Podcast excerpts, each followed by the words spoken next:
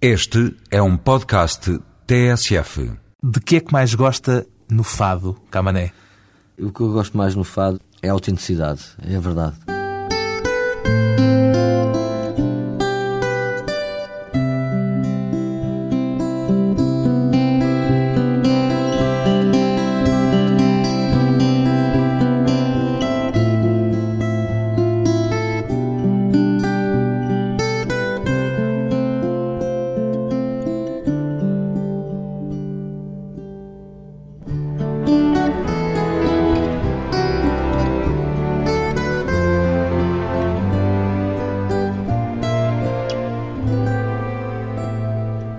Camané, 41 anos, fadista. Cantar, à medida que os anos vão passando, tem-se vindo a tornar para si, Camané, mais fácil ou mais difícil? Em alguns aspectos mais fácil, noutros mais difíceis. Vamos aos aspectos mais fáceis, aquilo que melhorou ou que se facilitou. Eu acho que a maturidade, ou o facto de ter crescido mais um pouco, A experiência, a experiência ganha em palco. ganha em palco. Eu acho que ganhei mais calo no estômago, costumo dizer no estômago, porque é, eu acho É que onde se sente se a sente angústia a angústia antes do espetáculo. eh, antes do espetáculo. Acho que já estou mais preparado para algumas coisas. Em que situação é que essa experiência é útil? É útil quando se canta um fado, em que se quer passar uma mensagem, conseguir tocar as pessoas e conseguir, principalmente, ter a humildade de sairmos nós próprios e conseguirmos fazer daquelas as nossas palavras e depois estarmos livres na interpretação. Não estamos preocupados nem com o nosso ego, nem com a nossa cabeça. Tudo isso Atrapalha. atrapalha a interpretação. E isso é uma coisa que se vai adquirindo com a serenidade. Não deixo de ter medo antes do concerto, depois do concerto. Mas naquele momento em que estou a cantar, eu já consigo cada vez mais, isto é, eu sempre soube que isso era importantíssimo para eu melhorar e para eu crescer. Mas isso são coisas que a nossa personalidade tem que acompanhar e que nós temos que ir crescendo também para podermos estar à altura do que estamos a fazer. Mas disse-me que se tornou simultaneamente mais fácil, mas também mais difícil. Mais difícil mais difícil porque a responsabilidade cada vez é maior. E sente o E peso da responsabilidade ao subir peso ao da palco. responsabilidade. Agora, eu sempre senti este peso de responsabilidade, sempre desde que comecei a cantar. Mas sente-o agora mais agudamente? Não é mais agudamente, eu acho que sinto mais esse peso de responsabilidade, mas também já lido melhor com ele, não é? O que é que mais teme quando está em palco? De achar que coisas exteriores influenciem. A branca é um dos medos dos cantores, normalmente. Esquecerem-se da letra. Sim, mas isso Não é bem isso. Não é bem isso. Essencialmente é que todas essas coisas são exteriores àquilo que eu estou a fazer, possam afetar A tal a autenticidade. tal autenticidade. Isso é que é o meu maior medo.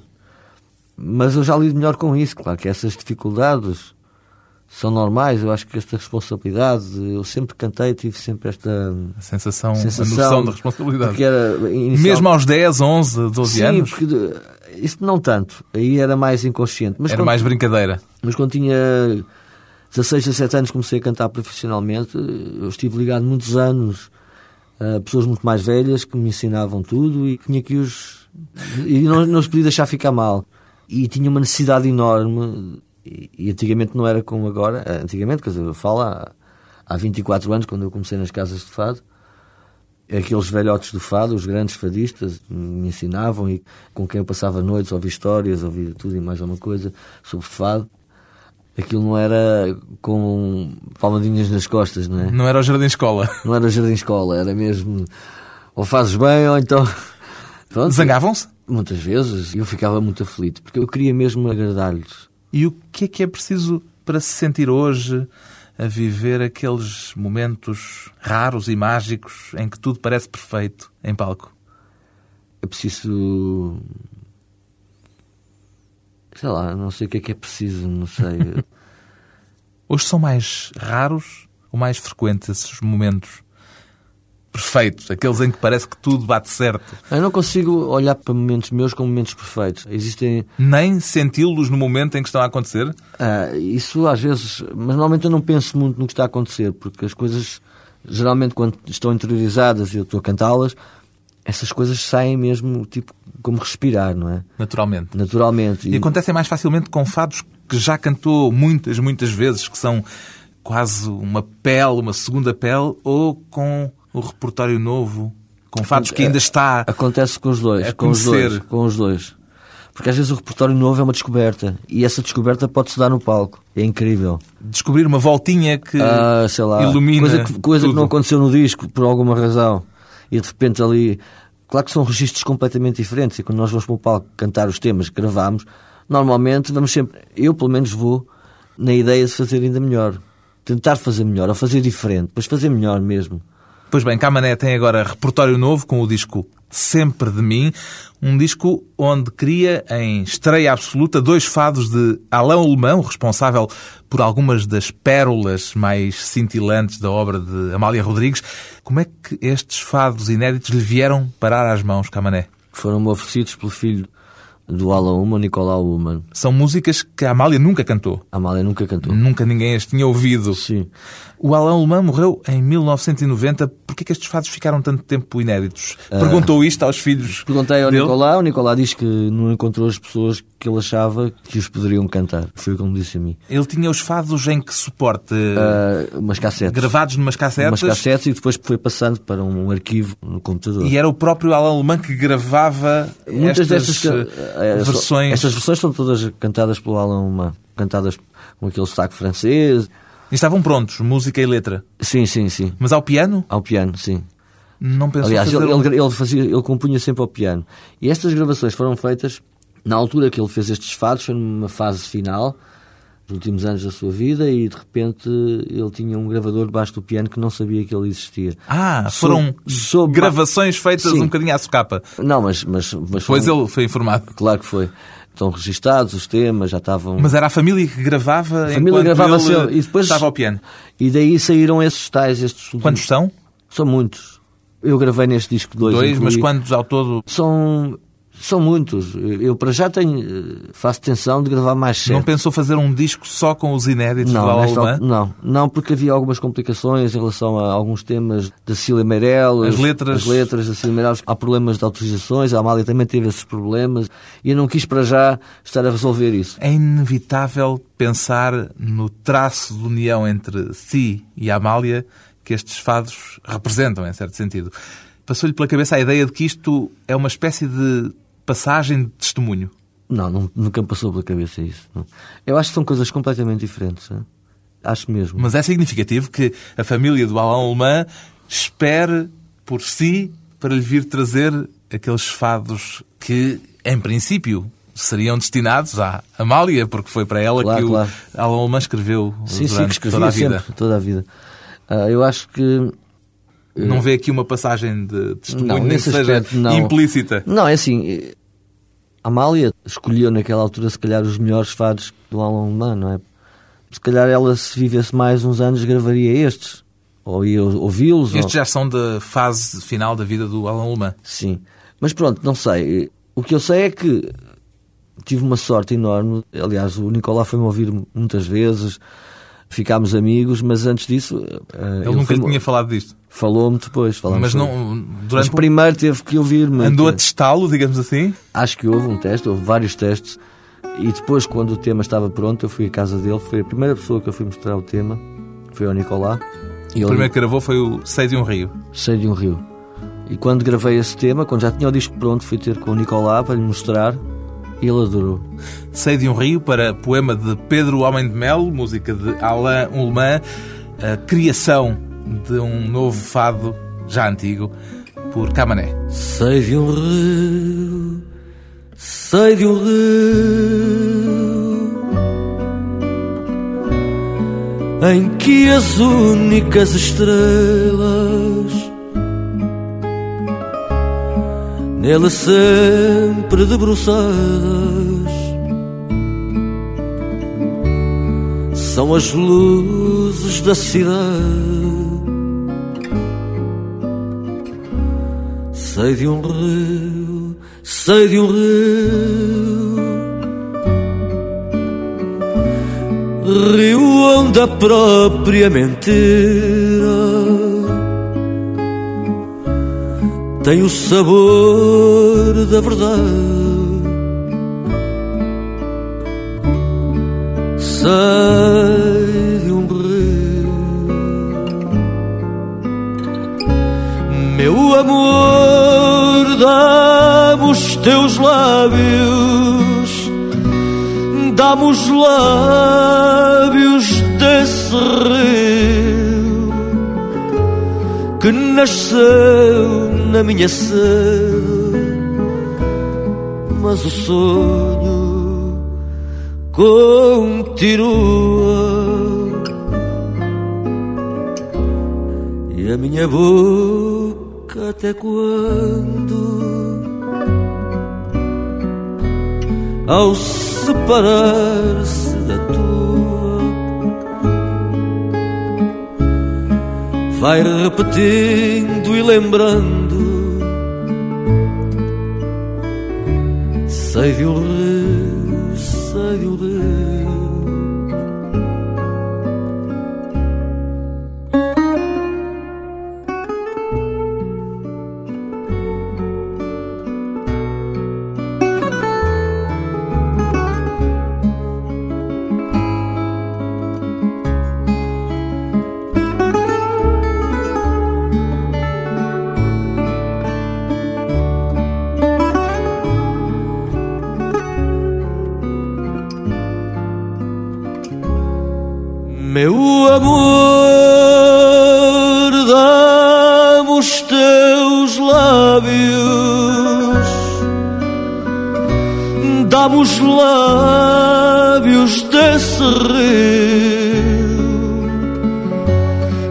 nasceu na minha sede,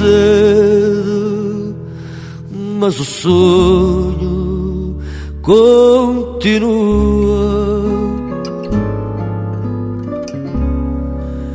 E a minha boca até quando? Ao separar-se da tua, vai repetindo e lembrando. Sei de um rio, sei de um rio.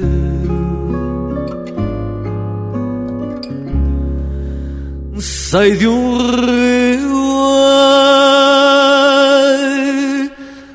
até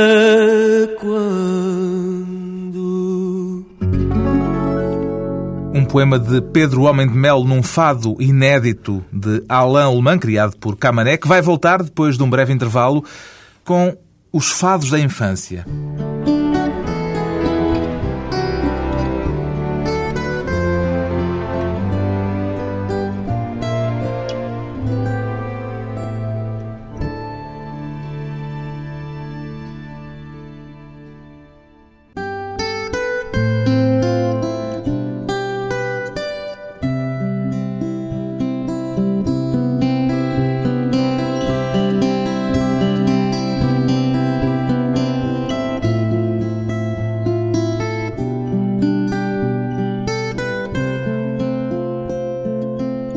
De regresso à conversa com Camané, que nunca cantou um fado de Amália num disco seu, porque nunca aconteceu ou é algo de deliberado, Camané? Há pessoas que eu gosto muito. A Amália é uma referência enorme para mim, o Marceneiro, o Carlos do Carmo. Portanto, procurei sempre não repetir o que estas pessoas fizeram, porque são versões definitivas, não é? É arriscado cantar os fados que a Amália cantou? Sim, e não vou acrescentar absolutamente nada. Aconteceu neste disco, por exemplo, que houve um tema do Luís Macedo, do Alain Humá, que eu, eu gravei, que já tinha sido cantado pela Amália. Houve um, um tema só. As asas. As asas fechadas. Mas eu não gostei do resultado, não gostei da minha interpretação, achei que não. Não acrescentava. Não é só o facto de não acrescentar. Acrescentar eu nunca me passou pela cabeça acrescentar absolutamente nada ao que já foi feito pela Amália.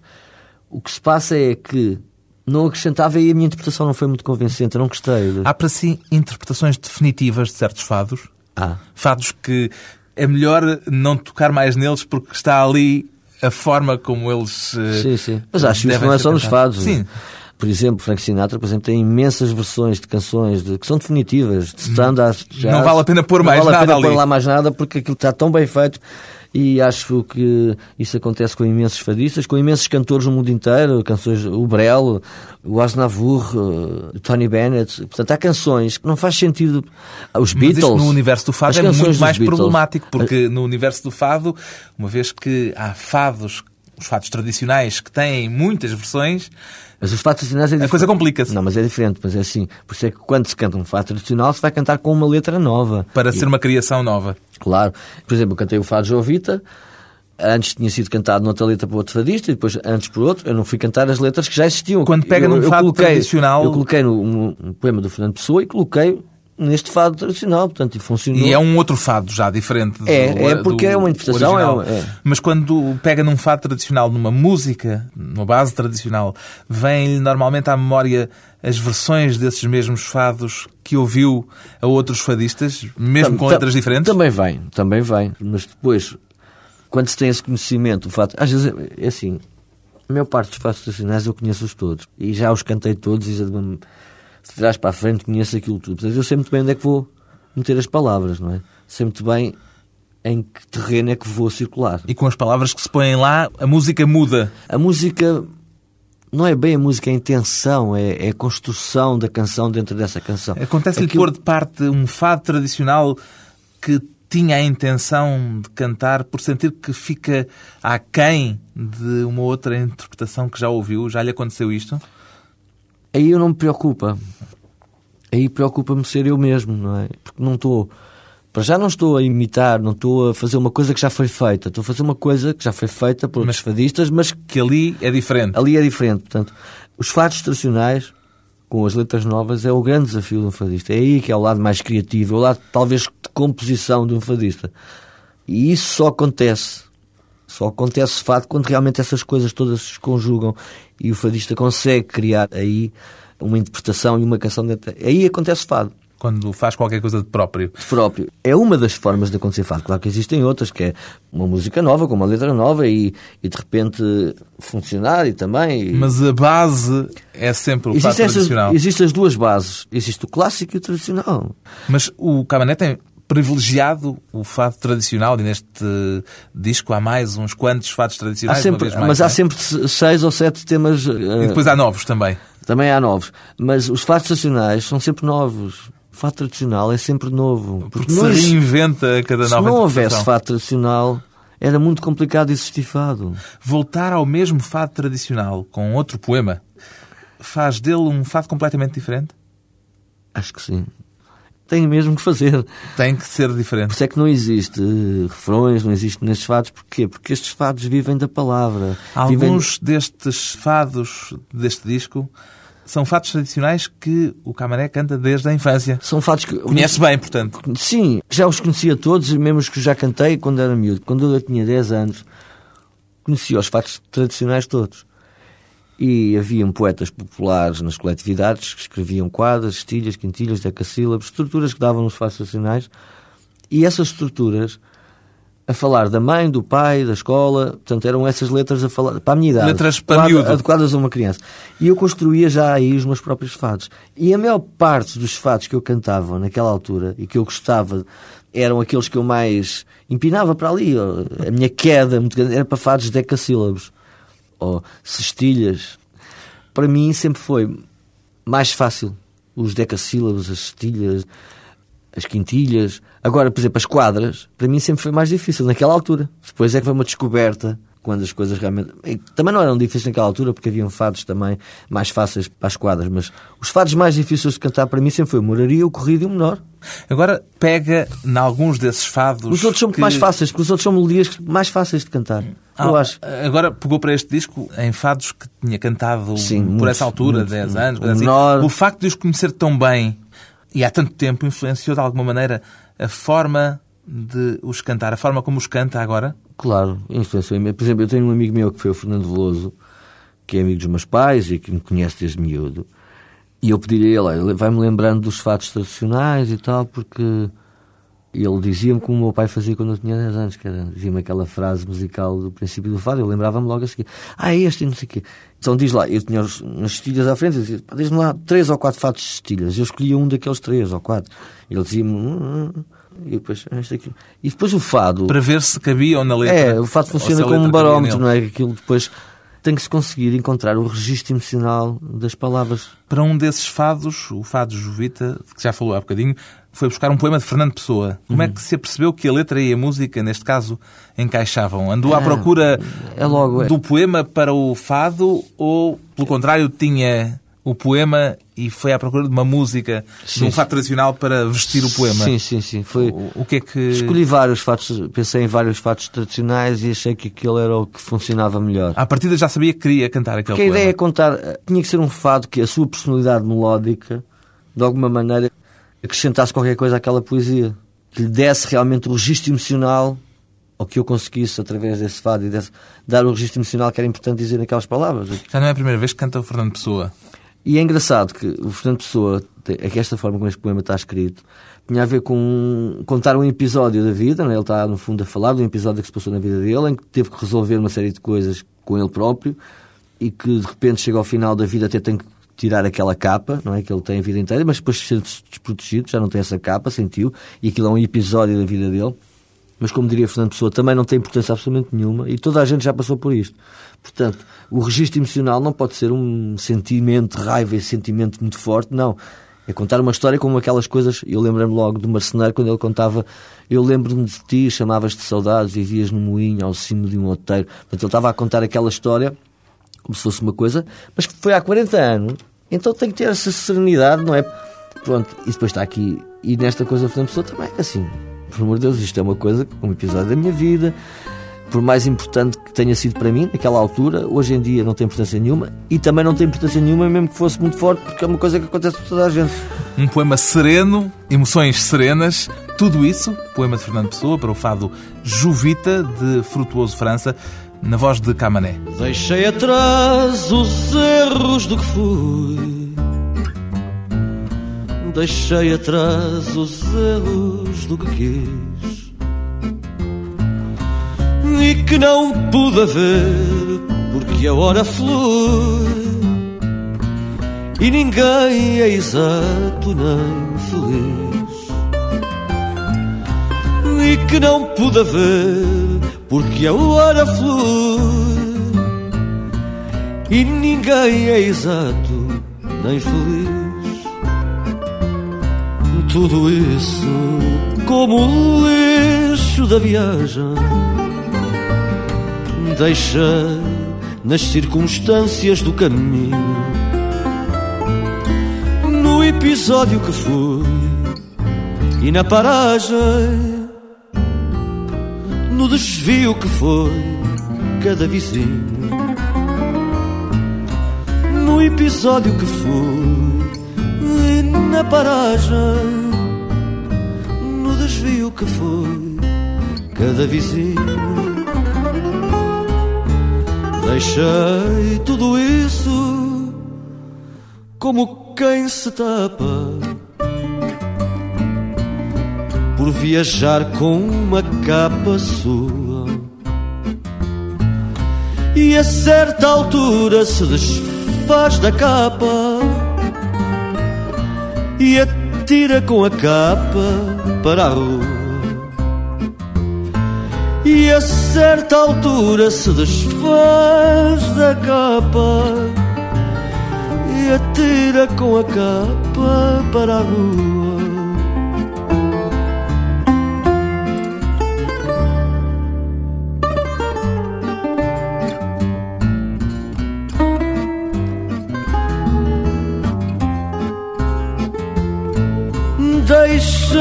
Tudo isso como quem se tapa por viajar com uma capa sua.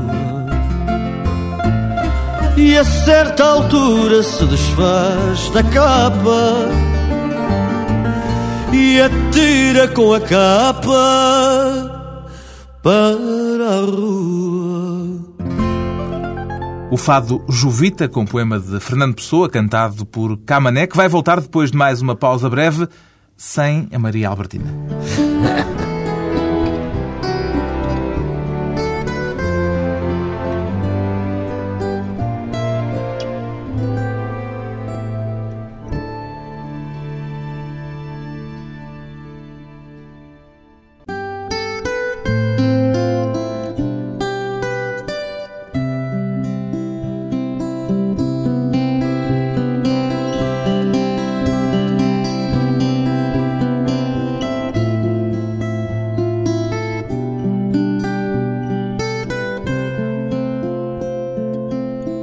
Convidado hoje para a conversa pessoal e transmissível, o fadista Camané, que dizia ainda recentemente que já se sente mais à vontade em estúdio.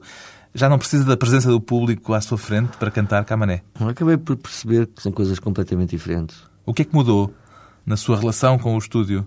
Mudou muita coisa. Mudou o facto de haver tempo para trabalhar e para pensar. É outro tempo, é outra coisa. É um registro de uma fase, de uma descoberta e de um trabalho. Sim, qualquer coisa de laboratório ao mesmo tempo, não é? De Tem. estar a tentar ali encontrar a fórmula certa Sim, para sim. aquilo que se quer Claro que- obter. Claro que eu chego a uma altura que já deixei de ouvir o disco, não é? Portanto, eu acabo de gravar, vou ouvindo uns dias e tal, até que chega a uma altura que nunca Já mais está ouço. farto? Já estou farto e, e não é só estar farto, é que depois começo a ouvir só os defeitos e nunca as virtudes. No seu primeiro disco, Uma Noite de Fados, até criou um ambiente de casa de fados para se sentir mais à vontade. Portanto, na altura tinha uma perspectiva totalmente diferente, Sim, sim, e hoje em dia, por exemplo, por um exemplo é o meu disco que eu gosto menos. porque é aquele que não tem a tal busca que agora Ah, não sei, não sei, não, não, não em- existe uma razão muito racional para isso, mas é o disco que eu gosto menos. Era muito inexperiente e Mas isso é inevitável, não é? Era o primeiro. era o primeiro, mas podia ter sido de outra forma e podia. Ah, mas É uma experiência que hoje já não repetiria, essa de Não, não, não. juntar eh, Não, eu pessoas para assistirem à eu gravação. Fiz espetáculos ao vivo e fiz, agora estes últimos anos, saiu um DVD ao vivo, saiu um, um duplo CD ao vivo, portanto, Já não é preciso aquela encenação. não é preciso, pronto, é um registro diferente, um disco ao vivo e um disco em estúdio é completamente diferente. A experiência com os humanos para criar as canções de António Variações ajudaram-no a sentir o estúdio de outra maneira? Também influenciaram essa relação nova com o estúdio? Sim, também. Porque passou bastante tempo no estúdio. Sim, mas, com os humanos. mas eu acho que a partir do, na linha da vida passei muito mais tempo nos meus discos. Do que nos os discos humanos foi um- humanos? Os humanos, por acaso, foi uma coisa rapidíssima e foi um trabalho onde realmente houve um grande trabalho de estúdio. Foi com o Helder e com o Rafa. Foi a Portanto, produção, foi a produção daqueles depois pessoas. do disco estar gravado, São deles é que, e e, e a produção inicial e os arranjos. Aquele E, portanto, trabalho vocês não tiveram. acompanharam isso? Eu não acompanhei, eu, eu acompanhei, por exemplo, eu percebi logo os arranjos que iam acontecer, no caso do Deus que me vou embora. Claro que acompanhei parte disso, mas todo o processo enorme de trabalho, de produção, que acho que foi fantástico nesse disco. Não acompanhei como acompanhei, por exemplo, no processo de trabalho com o Zé Mário, que acompanho tudo e que há ali uma relação de trabalho incrível. Ali é um disco seu, não é? Sim. Agora é um disco seu, portanto é Ah, diferente. Nos humanos existiu tudo isso, mas De uma forma um bocadinho uma mais forma mais distanciada. Ainda lhe pedem para cantar a Maria Albertina de vez em quando nos concertos Não, de não. fado? Não, não. Mas chegou a acontecer. Aconteceu, mas muito pouco. Foi? Ah, houve uma vez uma criança que foi ao palco entregar-me flores, uma menina, para aí com 6 anos, e não, muito menos, tinha pá, aí, 3 ou 4 anos e pediu-me a Maria Albertina e eu assim muito nervoso, disse aquelas coisas que eu tenho às vezes, penso que sou de outro mundo, e de repente virei para a menina e disse assim: Olha. Isto não fica bem aqui no contexto deste concerto. Quando se olhar para mim, infeliz, coitadinho. não percebeu o, que é contexto. o contexto. Teve medo que o êxito dos humanos pudesse engoli-lo? Imenso. Teve esse Imenso. medo? Tive. Mas não aconteceu, graças a Deus. Claro, não. Mas eh, o que é que podia provocar Não, é uma assim, situação É assim, dessas? Já existia uma certa popularidade minha no meio mais jovem, não sei o quê, antes dos humanos. Mas os humanos foi uma Aquilo coisa. ultrapassou, as ultrapassou- vossas expectativas. Sim, ultrapassou as minhas expectativas e para além de. eh, Fiquei com medo de ficar. Refém daquilo? Refém daquilo. Não é refém, é assim, então nunca iria continuar. O que estava a acontecer era uma banda fictícia, no fundo, que iria gravar aqueles temas que eram inéditos do António Variações, que ele não teve a oportunidade de os gravar, porque morreu antes. Foi uma ideia do Nuno Galopim, até mesmo na escolha dos intérpretes e não sei o quê. Mas esgotava-se ali. Seria só o disco e esgotava-se ali. Mas Acabámos houve por- pressão para continuarem? Houve para... pressão para fazer quatro concertos só. E depois as pressões acabaram. Houve muitos pedidos, houve muita gente a querer os humanos. Mas nós, foi uma boa influência o facto de ter trabalhado com a Manuela Azevedo e com o David Fonseca, que são pessoas raras. Têm os seus projetos próprios também. São raras. A forma como eles olham e estão na música não tem nada a ver. Ainda podiam andar agora a dar concertos dos humanos. Claro, claro. Mas isso seria uma coisa completamente. Não faria sentido nenhum. Matar a galinha dos ovos de ouro, era? não faria sentido nenhum. Portanto, aquilo ocupou-me aquela fase do disco e ocupou-me aqueles quatro concertos. O resto, andei a fazer os meus concertos de fado. Admite voltar a fazer uma experiência semelhante fora do fado?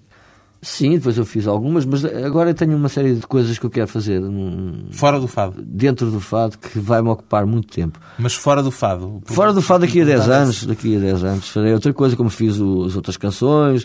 De vez em quando faço. E daqui a 10 anos farei outra vez, não sei. se- Mas o fado continua a ser o coração. Não, o fado é a minha música. Eu só, eu só, sua atividade musical. só sou cantor porque sou fadista, porque senão não. Sendo um fadista virado para o fado tradicional, costuma haver nos seus discos quase fados. Desta vez, uma vez mais, do José Mário Branco e do Sérgio Godinho. Foi composto de propósito para si? Este tema do Sérgio Godinho foi um tema escrito de propósito Sim, sim, para este foi. disco? Sim. Por pedido seu? Por pedido meu. Porquê? É, já há muito tempo que eu tinha vontade de cantar um. Eu gosto muito da forma de compor do Sérgio, gosto muito das canções do Sérgio. Eu, quando o Sérgio faz um concerto novo, vou ver sempre duas vezes, portanto. Existem muitas canções do Sérgio que podiam ser fados. E então pedi ao Sérgio para me fazer uma canção, um fado. E ele fez-me este fado. Isto é um fado? É. Não é um fado, fado tradicional, é um fado de canção, um fado. É um fado a Sérgio Godinho. Fado a Sérgio Godinho. É este sonhar durante o fado, letra e música do próprio Sérgio Godinho. Cantar durante o sono já largado Depois do amor adormecer Adormecer, ouvir de lado Um sopro apuradíssimo Um canto antiquíssimo ao corpo tão chegado. Sonhar durante o fado Sonhar durante o fado Sonhar durante o fado.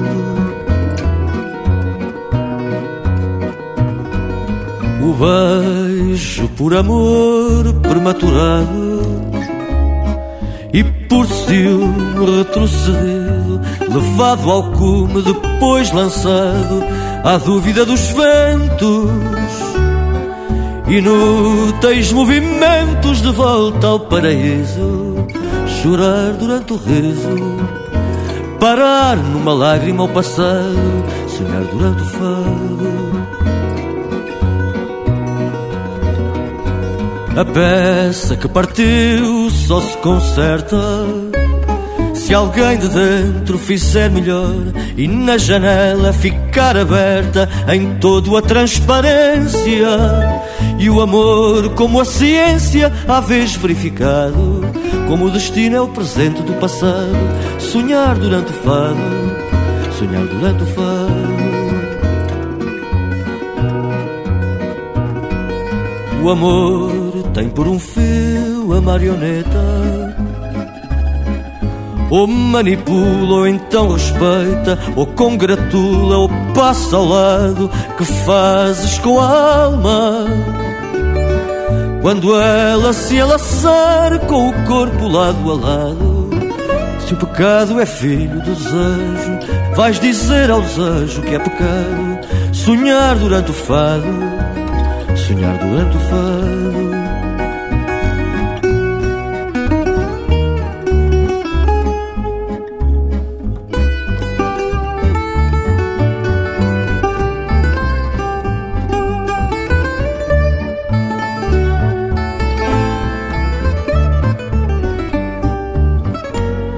Cantar durante o sono já largado.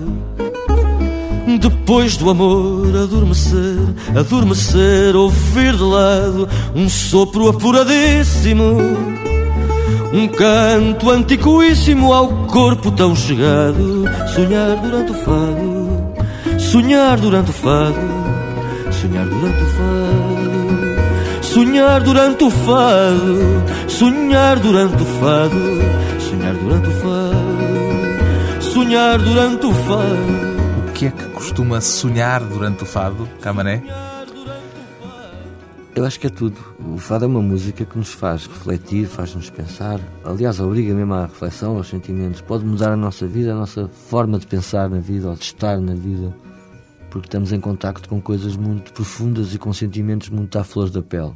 E eu acho que o estar em contacto com essas coisas, de certeza absoluta que nos transforma, que nos faz sonhar, que nos faz viver de uma forma mais agradável os sonhos de um fadista fiel à tradição, mas também à renovação do fado. O disco mais recente de Camané chama-se Sempre de Mim.